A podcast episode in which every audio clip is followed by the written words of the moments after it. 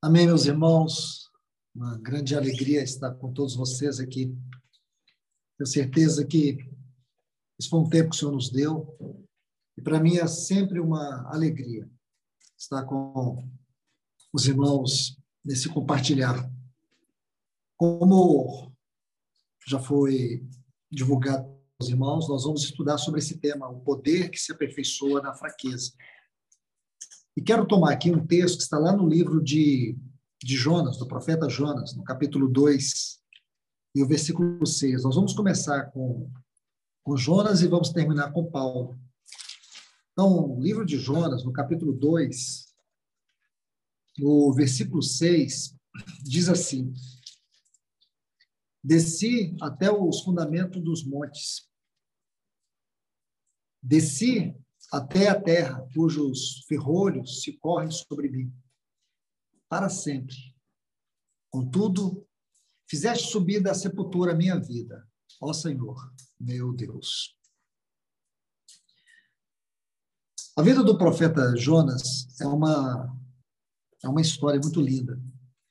E aqui eu tomo ele como nosso personagem aqui na abertura desta palavra, porque eu acredito que dentro desse tema, o poder que se aperfeiçoa na fraqueza, esse tema é extremamente importante, porque se tem algo que nós precisamos compreender é o caminho da cruz, que realmente significa o, o caminho da cruz na nossa experiência cristã. Porque muitos de nós temos uma extrema dificuldade de saber o que é esse caminho da cruz.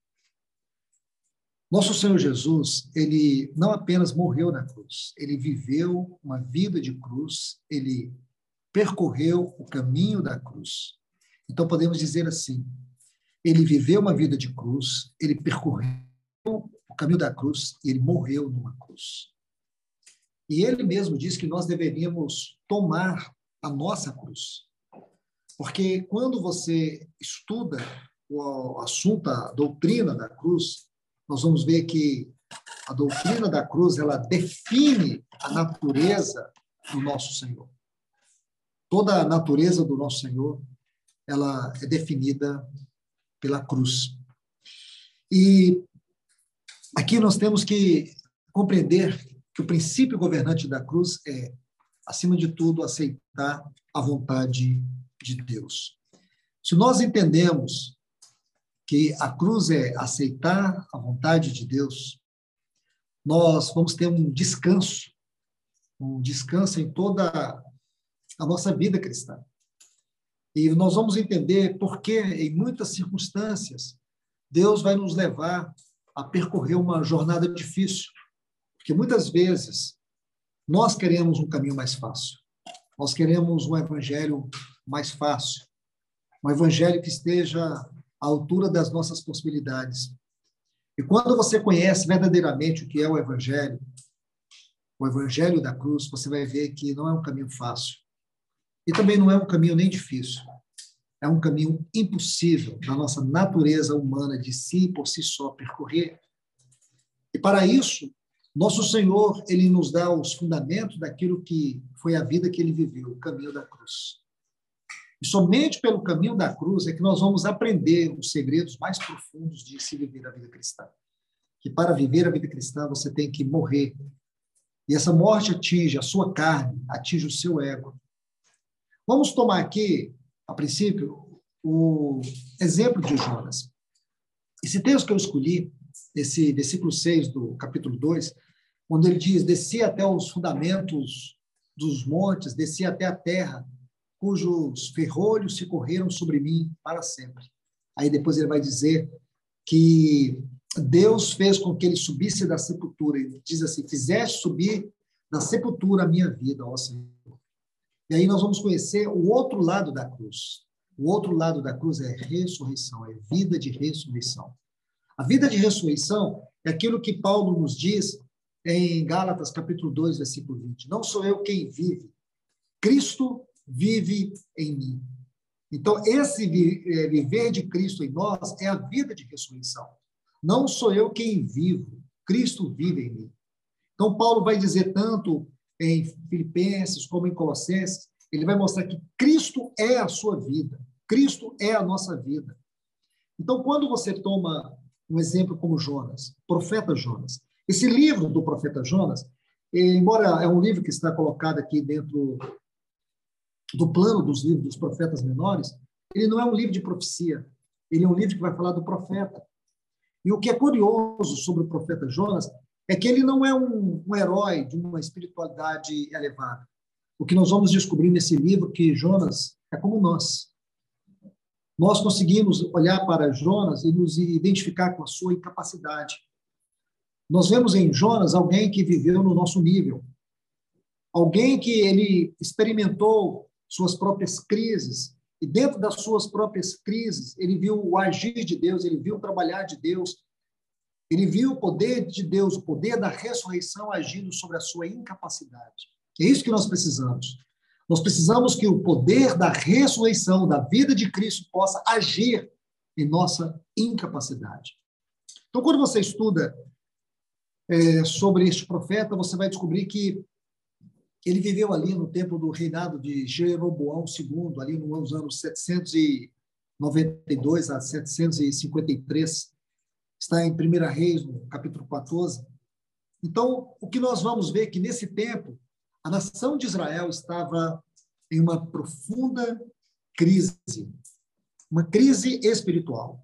E talvez o momento mais difícil, porque durante todos os reinados dos reinos do norte, Reinos estes que nós vemos aqui na história de Jonas, porque vocês sabem muito bem, Israel se dividiu em dois reinos lá no tempo de Roboão. Agora nós estamos falando do final do reino do norte, que eram as dez tribos. Nesse tempo aqui, Deus levanta Jonas.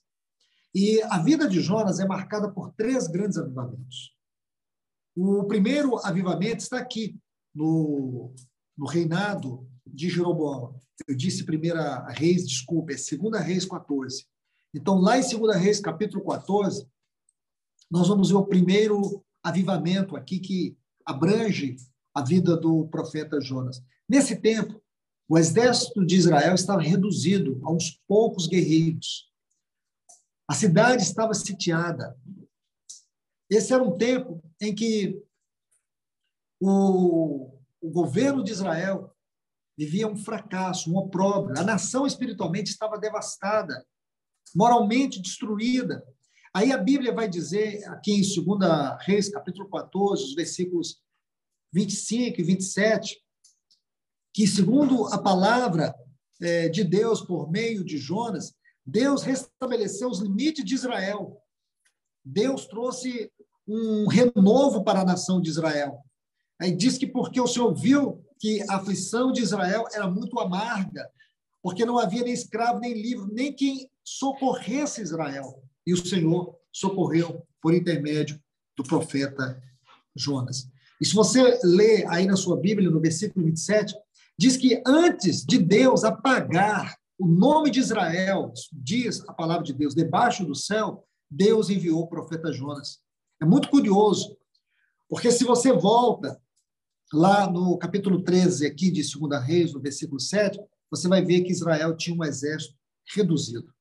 Um exército que não tinha nenhuma possibilidade de vitória. E Deus encorajou Israel, encorajou esse grande exército para poder trazer esse, esse movimento, esse avivamento. Foi como que a, o último avivamento que Deus trouxe para a nação de Israel o último avivamento que Deus trouxe para a nação de Israel, antes de apagar o nome de Israel de debaixo do céu. É isso que você vai ver em 2 Reis, capítulo 14, versículo 27. Aí, nós sabemos que Deus chama Israel para ir a Nínive. Porém, Deus chama Jonas para ir a Nínive. E Jonas, ele não vai para Nínive. Jonas vai para Tarsis ele toma o navio e vai para Tarsis. E lá no navio, Deus também usa Jonas para trazer um grande avivamento. Quando você lê todo o capítulo primeiro aqui do, do, do livro do profeta Jonas, você vai ver que no versículo 5, aqui, a partir do versículo 5, você vai ver Deus tomando este, este profeta de uma forma muito especial.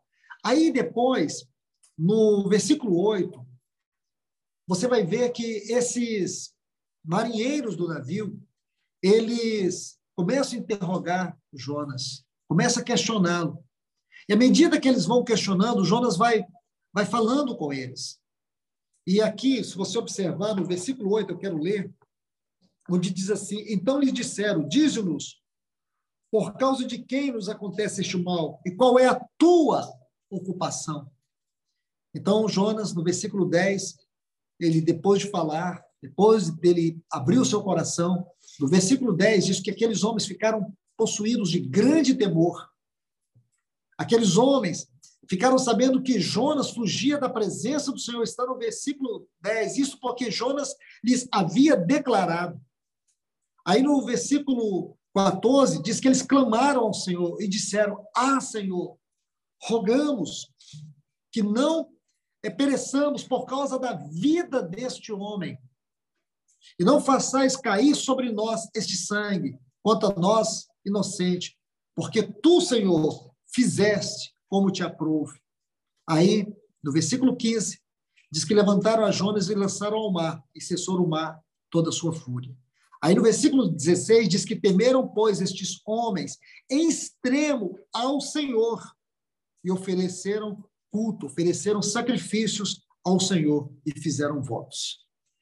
Que detalhe pequeno, porém de um profundo significado.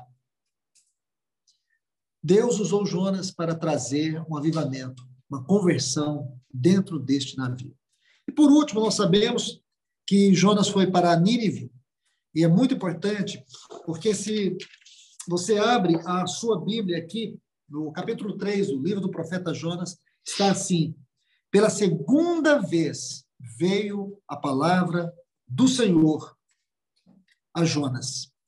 Então, nós vemos algo muito especial. Deus falou pela primeira vez.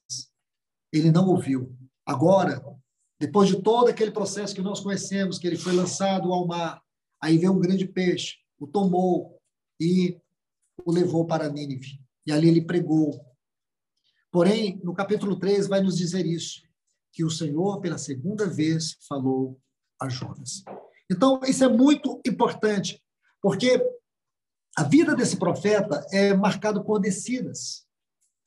Observe, por exemplo, aqui, no capítulo 1, versículo 3, diz que Jonas se dispôs para fugir da presença do Senhor, para Tarsis, e tendo descido a Jope. Então, ele primeiro desce a Jope. Aí, depois que ele desceu para Jopa, achou um navio que ia para Tarsis. Pegou, pois, sua passagem e embarcou nele. Aí no versículo 5 desse capítulo 1, diz que os marinheiros, cheios de medo, cada um clamava ao seu Deus é, e lançava ao mar toda a carga, e estava, que estava no navio. Aí depois, fazendo isso para aliviar, diz que Jonas, porém, havia descido ao porão e se deitado e dormia profundamente. Aí depois, no capítulo 2, versículo 3, quando ele está orando, ele diz assim: Pois me lançaste, está falando a Deus, é um cântico de Jonas, e diz: Pois me lançaste no profundo no coração dos mares. E ainda no capítulo 2, versículo 6, ele diz: Desci até os fundamentos dos montes, desci até a terra, cujos ferrores se correram sobre mim, que é o texto áureo que nós lemos. Isso aqui é muito importante, porque você vai ver que ele vai descendo, descendo, descendo, descendo. Porém, depois, o que, que nós vemos? Como ele mesmo diz aqui nesse versículo 6 do capítulo 2, ele diz: Fizeste subir-me da sepultura, ó Senhor. Fizeste-me subir da sepultura, talvez como em outras Bíblias está assim. Fizeste subir da sepultura a minha vida, ó Senhor Deus. Então, o que é interessante isso? É nós sabemos, meus irmãos, o que é este caminho da cruz. Como muitas vezes nós precisamos experimentar esse trabalho profundo do Senhor. Para que nós possamos experimentar a grandeza do poder de Deus na nossa vida, nós temos que saber que experimentar o poder da vida e ressurreição. Para que você possa entender o que Paulo quis dizer, não sou eu quem vivo, Cristo vive em mim. Isso não é um chavão teológico, isso não é um mero chavão espiritual ou bíblico. Dizer que Cristo vive em mim é o poder da ressurreição, porém não existe a ressurreição se não for pelo caminho da cruz. E o caminho da cruz é esse descer. O caminho da cruz é aquilo que Deus determina para tratar com a nossa carne, com o nosso ego. Porque existe dentro de nós muitas compulsões que devastam a nossa espiritualidade, que devastam o nosso caráter, que devastam a nossa vida. Porém, Deus sabe como tratar conosco. Para tratar conosco, o que Deus faz? Ele nos leva por este duro caminho da cruz. Foi o que o Jonas experimentou. Jonas, ele havia vivido uma experiência gloriosa em Israel. Deus estava usando ele ali, porém Deus agora o envia para uma missão difícil, pregar para aqueles que eram os inimigos de Israel, aqueles que perseguiam Israel, um povo profano, um povo incrédulo, um povo idólatra. Então Jonas, ele não aceitou o caminho de Deus para a sua vida. Jonas buscou seu próprio caminho. Isso diz alto ao nosso coração, irmãos. Porque muitas vezes nós buscamos o nosso próprio caminho. Um juízo terrível que Deus pode fazer conosco é não nos disciplinar. Isso ele não faz. Irmãos, ser tratado ou tratados pelas mãos de Deus, pela disciplina de Deus, é o melhor que Deus pode fazer com a nossa carne, com a nossa vida, com o nosso ego. E é isso que Deus faz. Deus não permite que o seu filho, que nós, como seus filhos, venhamos andar em nossos próprios caminhos. E digo para vocês, esta é uma terrível compulsão da nossa carne, viver e andar em nossos próprios caminhos. Foi o que Jonas fez, ele escolheu o seu caminho. Porém, Deus, ele se move. E eu creio que nisso deve concentrar o nosso coração. Nós temos que pedir, Senhor, mova-te sobre a minha vida. Não permita que eu ande nos meus caminhos.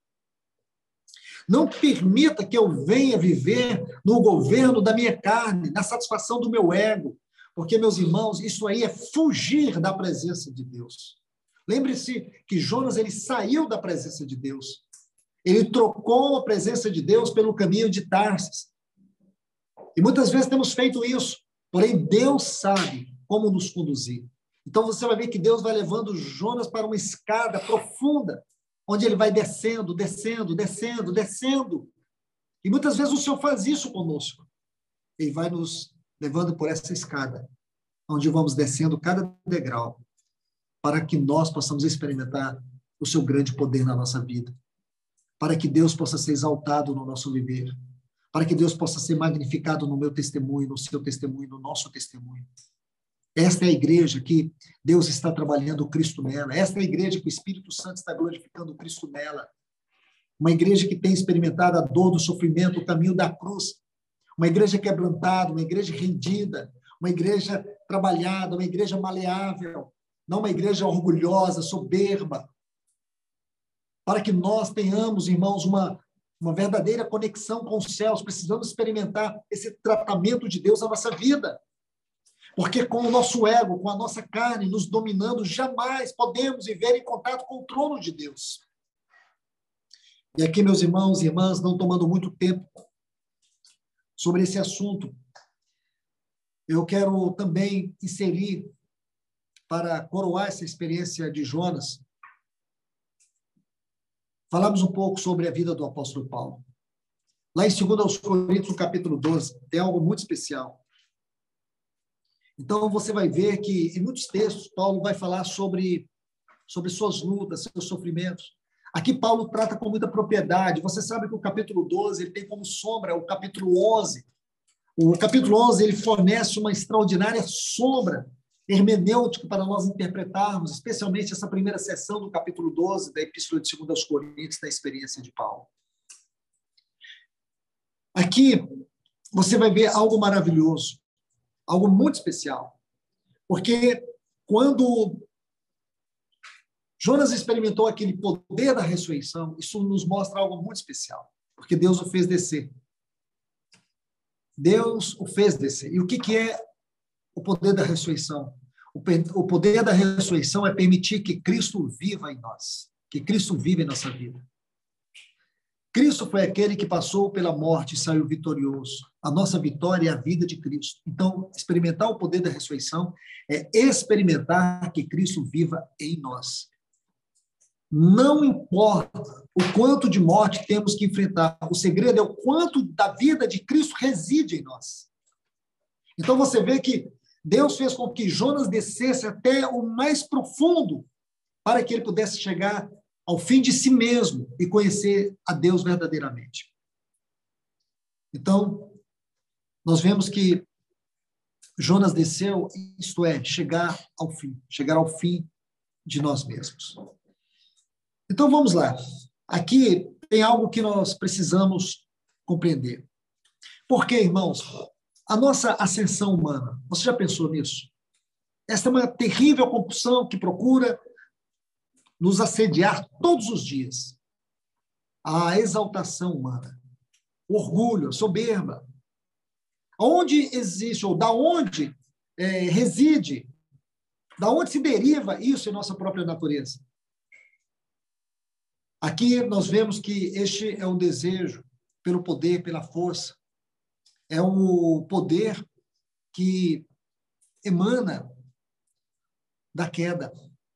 Quando, lá em Gênesis capítulo 3, versículo 5, a serpente disse para Eva: E sereis como Deus. Se você ler o capítulo 14 do livro de Isaías, ele mesmo disse para si mesmo: E sereis semelhante ao Altíssimo. E sereis semelhante ao Altíssimo.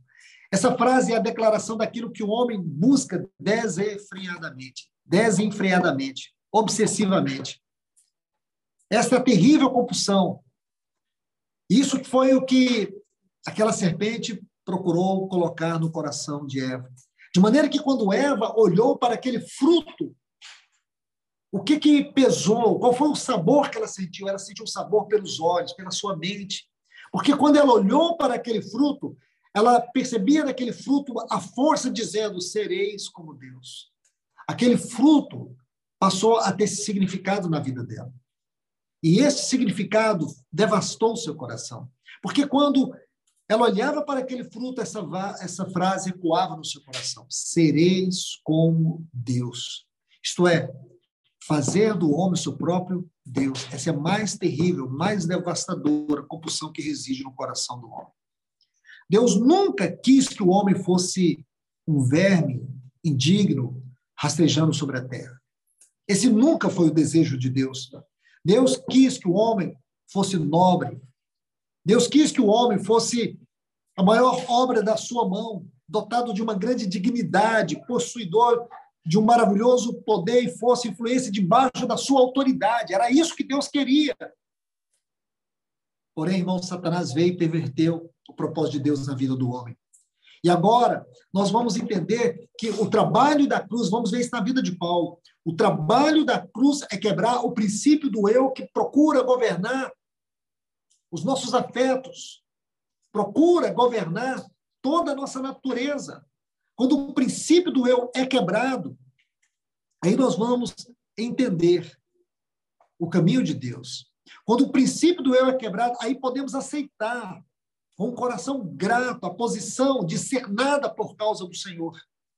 Quando o princípio do eu é quebrado dentro de nós, aí você aceita a vontade de Deus com um coração quebrantado. Isso é muito importante. Se você vai é, observar a palavra de Deus, nós vemos aqui que o objetivo dominante de Satanás é o objetivo movido pela força, movido pelo poder, movido pelo domínio. E ele vai coloca essa ideia no coração do homem. Essa é a mais triste compulsão que reside em nós. Esse desejo de ser Deus. E não somente isso, irmãos, é que mesmo que inconscientemente nós viemos carregar isso dentro de nós, inevitavelmente esse comportamento ele vai nos afastar de Deus. Ele nos rouba de Deus.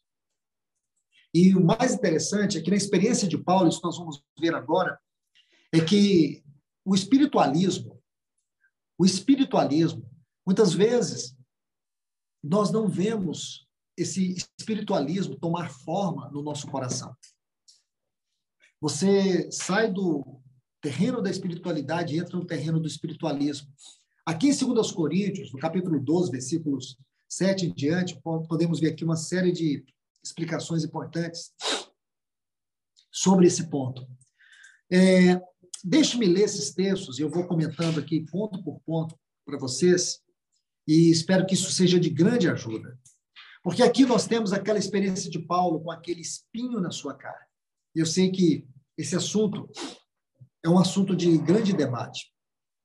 É um assunto onde muitos ficam ainda se perguntando qual era o espinho na cara de Paulo. Aí força um texto aqui, força um texto ali.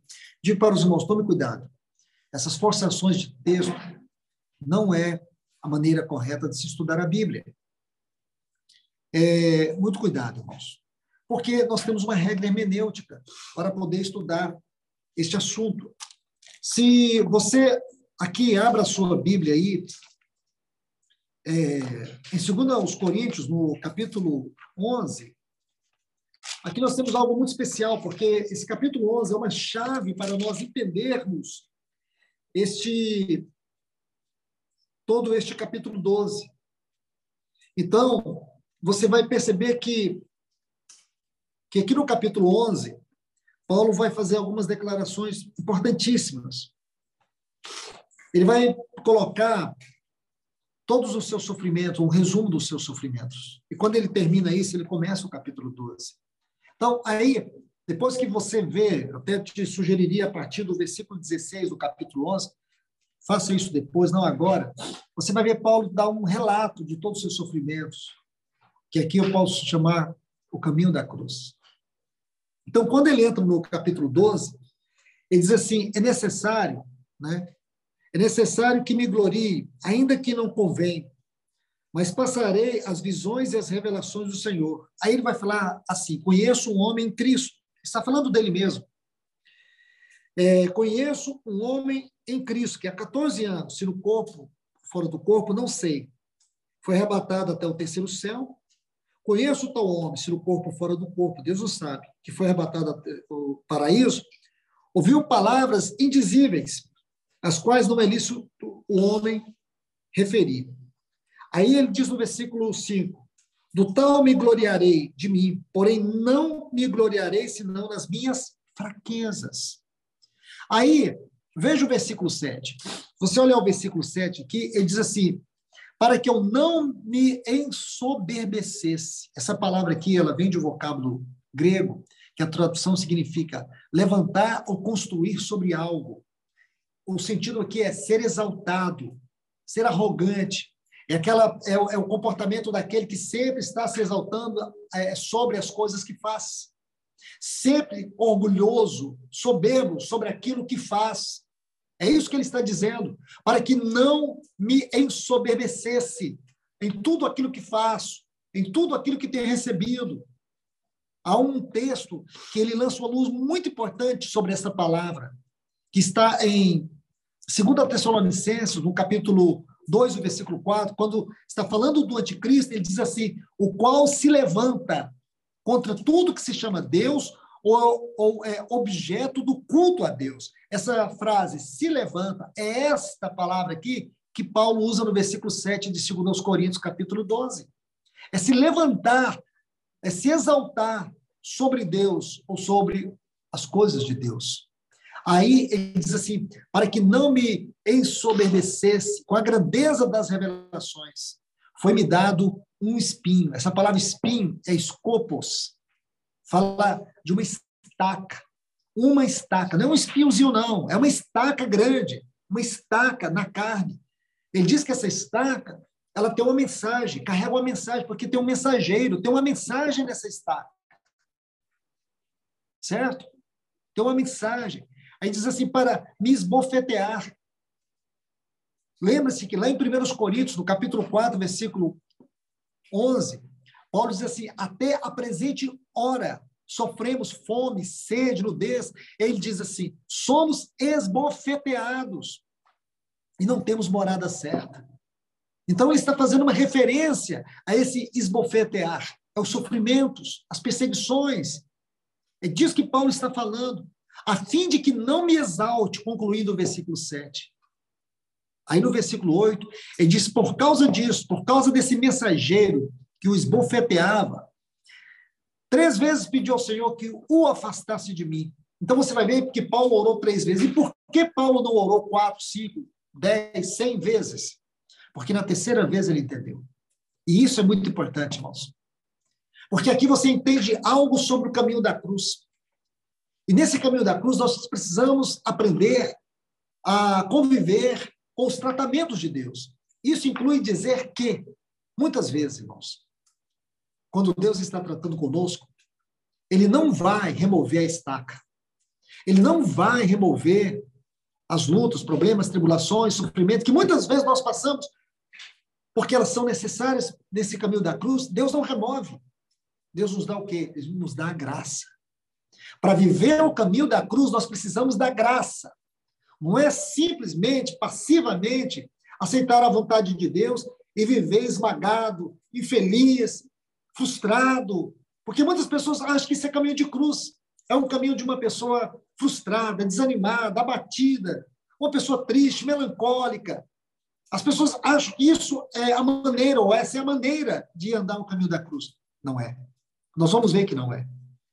Porém, Paulo, quando ele entendeu o que Deus estava dizendo, Paulo, eu não vou remover o espinho. Você vai ter esse espinho cravado no seu peito. Mas eu vou te dar, ele diz assim: a minha graça te basta. Essa palavra basta, ela vem de um vocábulo grego que fala de três coisas: contentamento, satisfação e suficiência.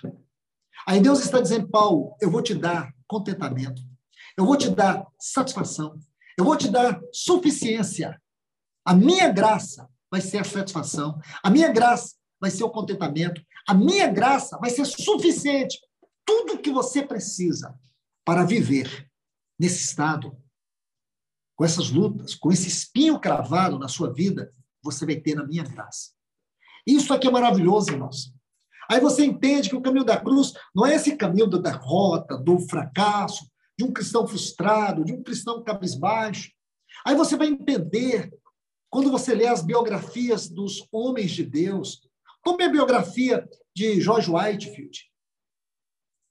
Como ele viveu? Ele viveu toda a sua vida massacrado por tantas acusações, perseguições, tantas oposições.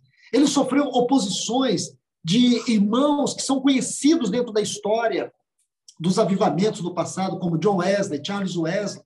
Como ele sofreu, como ele, ele, ele sofreu perseguição, porque ele não aceitou o, o, o metodismo arminiano dos irmãos Wesley. Como ele foi perseguido, quantas cartas se espalharam por toda a Inglaterra, difamando ele. Porque ele cuidava, ele cuidava de vários orfanatos na Inglaterra e também na Nova Inglaterra, nos Estados Unidos. Ele fundou a Casa Bethesda, nos Estados Unidos, ele levantava dinheiro para poder ajudar aquelas crianças, para poder trazer sustento a elas, e ele foi difamado que ele desviava dinheiro para o seu próprio sustento pessoal, para a sua própria vida, para o seu próprio deleite. Toda a sua vida foi marcada por isso, por oposições, perseguições. Estude sobre Spurgeon, que vivia marcado, esmagado por depressão, por doença de gota. Bem perto da sua morte, ele foi expulso da sua própria congregação. Seu irmão, que era um co-pastor com ele, se levantou contra ele e todos os que estavam ali e colocaram ele para fora. Pouco tempo depois, ele morreu. Então você vai ver a biografia dos homens de Deus.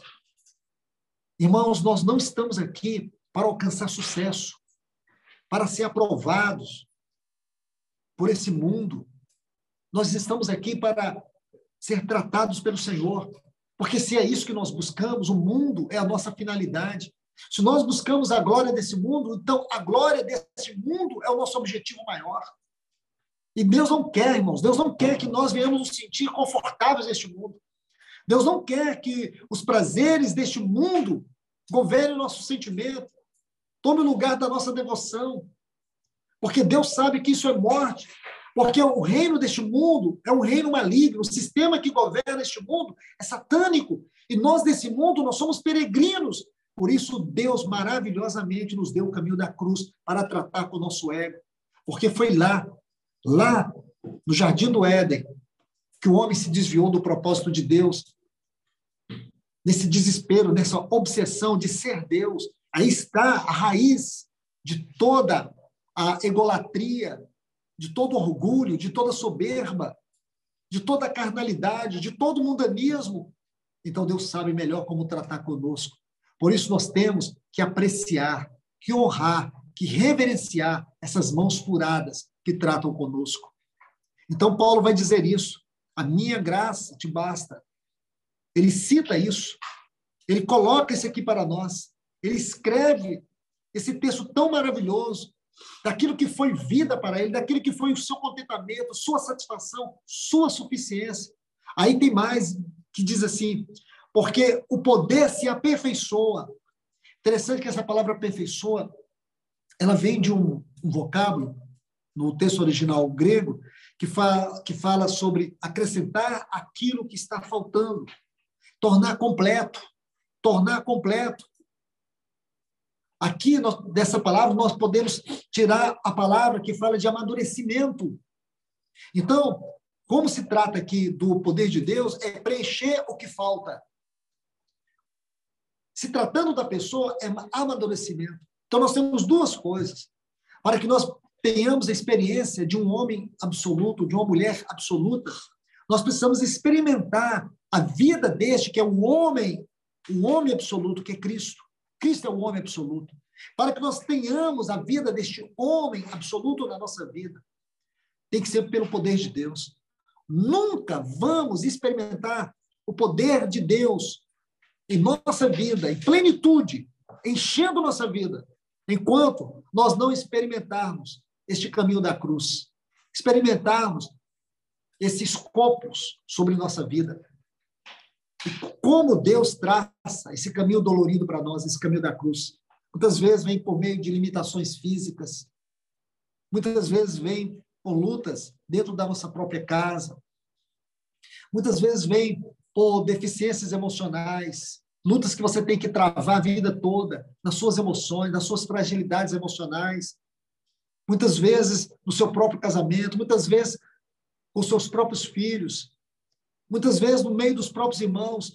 Deus sabe, Deus permite. Mas uma coisa que você tem que entender: se por um lado Deus permite que nós venhamos viver angústias, lutas, tribulações, que fazem parte do caminho da cruz da nossa vida, por outro lado, Ele nos dá satisfação, Ele nos dá contentamento, Ele nos dá uma completa suficiência com a Sua graça.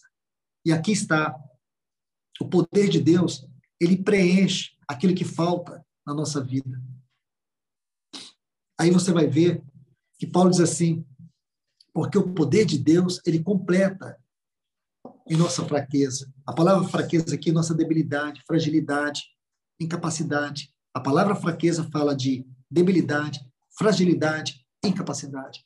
Então, na nossa incapacidade, onde nós somos fracos, onde nós somos débeis, onde nós somos incapazes, o poder de Deus atua. Não é você, não é eu, é o poder de Deus. Isso é maravilhoso, irmãos, porque quando você tem esse entendimento, quando você compreende essa, essa fraqueza, essa debilidade, essa incapacidade na sua vida, você sabe que você é totalmente, 100% dependente de Deus. Você não confia em você mesmo. O grande fracasso dos homens é confiar em si mesmo. E o caminho da cruz, ele trata com o princípio do, do nosso eu, que nos leva a depender de Deus e nunca confiar em nós mesmos. É justamente isso.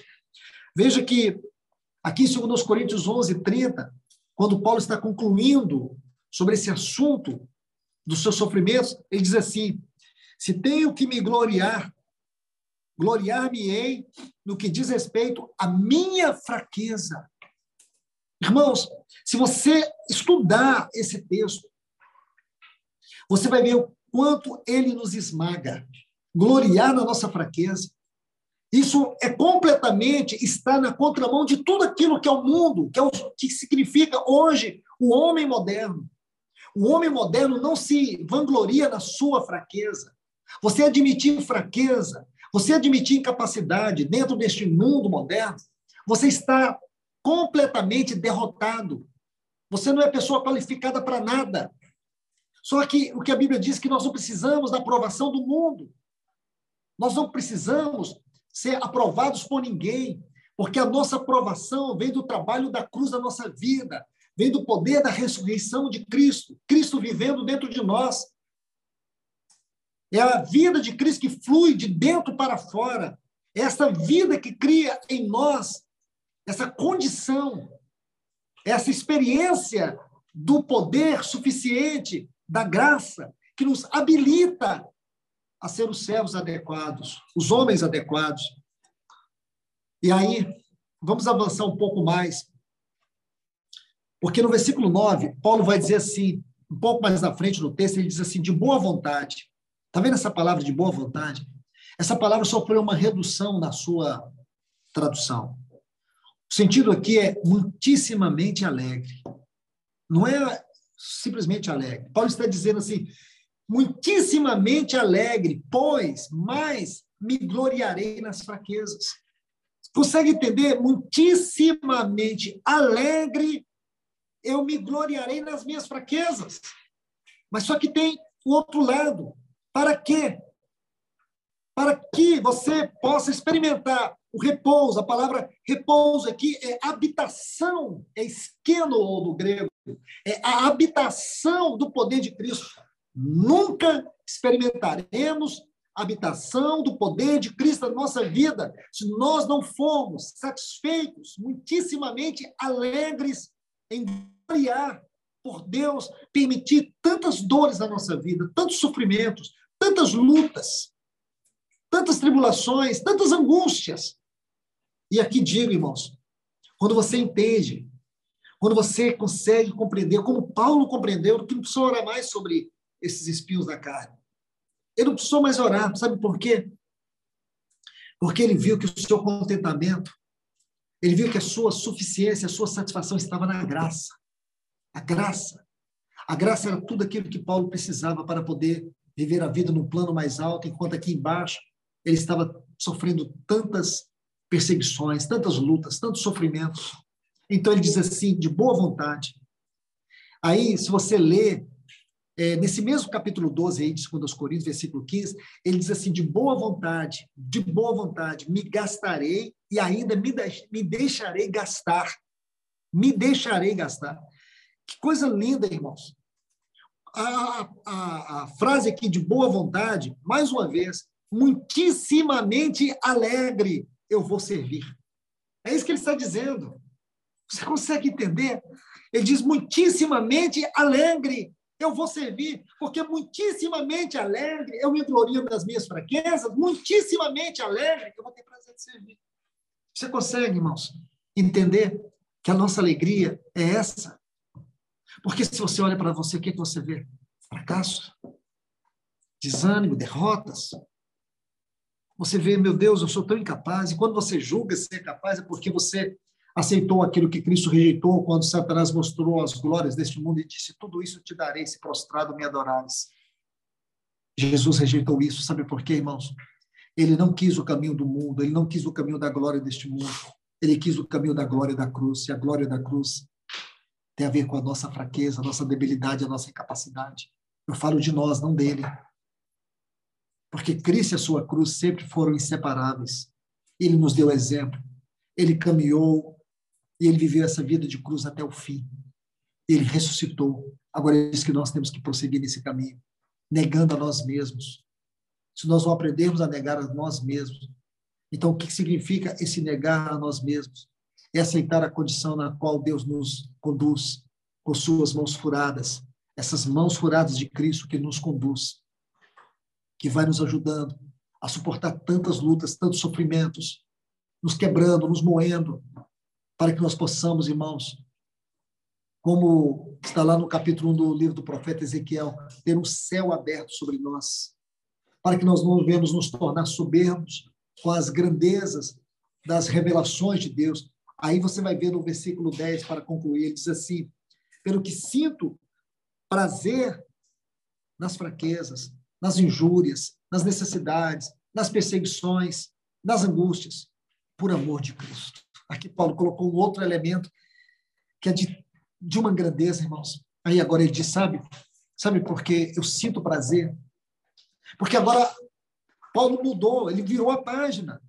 ele começa aqui nesse tratamento com Deus, versículo 7, orando, clamando pelos seus espinhos.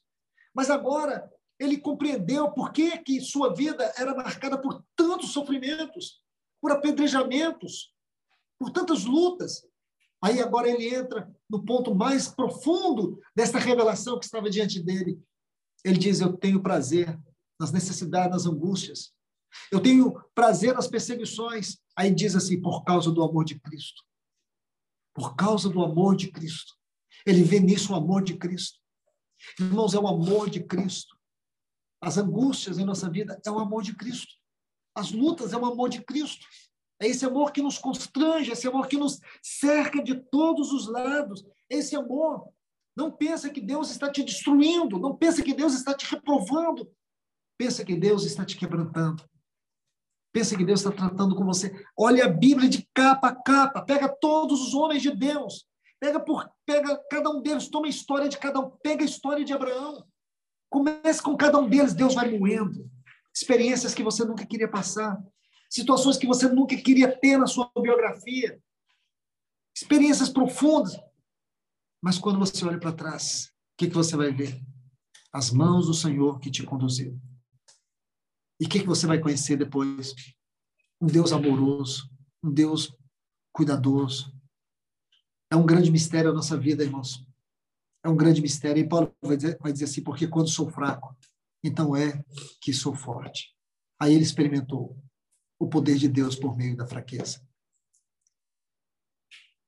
Meus irmãos e irmãs, que Deus abençoe vocês. Vamos orar. Pai, nós te agradecemos nós te louvamos. Obrigado, Senhor, por nos trazer tua palavra, por falar o nosso coração, Senhor.